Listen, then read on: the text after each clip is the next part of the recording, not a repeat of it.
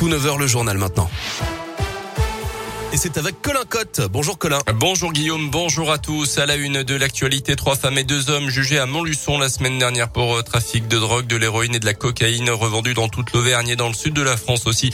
Entre le 1er novembre dernier et le début du mois de mars, selon la montagne, ils ont tous écopé de peines de prison ferme et ont été incarcérés. Les curistes de retour à Royal, la saison s'ouvre aujourd'hui dans la station thermale du Puy-de-Dôme après deux ans euh, tronqués par la crise sanitaire.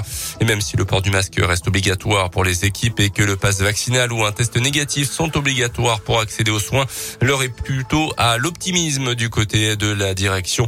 Dominique Ferrandon est le directeur des termes de Roya. On faisait 8000 curistes historiquement euh, à Roya. On est parti cette année sur un budget, une prévision à 5850. On maintient notre euh, pourcentage de nouveaux curistes. Donc on a depuis euh, maintenant 2-3 ans 20 25% de gens qui viennent faire des cures qu'on n'avait jamais vues avant.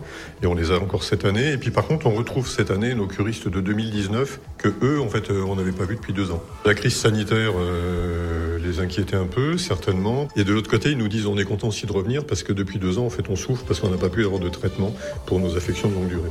La saison doit se terminer le 29 octobre prochain. L'actu dans la région, c'est sur des verdicts attendus aux assises de l'Ain dans la soirée dans le procès de Mamadou Diallo, un homme d'une trentaine d'années jugé depuis la semaine dernière pour la mort tragique de Catherine Burgot, une postière de 41 ans, tuée de 28 coups de couteau en 2008 dans son agence postale à Montréal-la-Cluse dans l'Ain. L'ex-espoir du cinéma français Gérald Thomasin avait été un temps le principal suspect dans ce dossier avant de disparaître mystérieusement. C'était à l'été 2019. Dans le reste de l'actualité, le retour possible du Covid-19 avec une nouvelle vague en ce moment en Chine.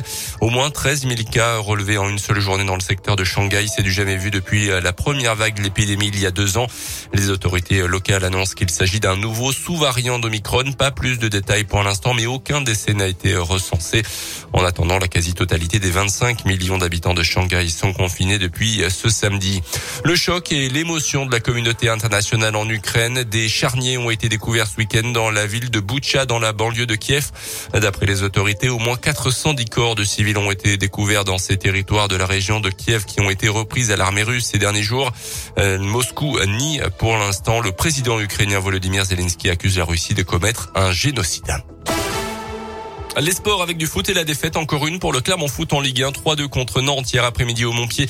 Deux cartons rouges en plus de ça pour nos Auvergnats pour Abdoul Samed et Pascal Gaston. Les deux seront donc suspendus pour le choc contre le PSG samedi prochain toujours à domicile. Clermont est 17e et puis en cyclisme victoire de Mathieu Van Der Poel au Tour des Flandres hier. On suivra le champion du monde Auvergnat Julien Alaphilippe et le TGV de Clermont Rémi Cavagna ce lundi. Ils sont tous les deux au départ du Tour du Pays Basque. Il est 9h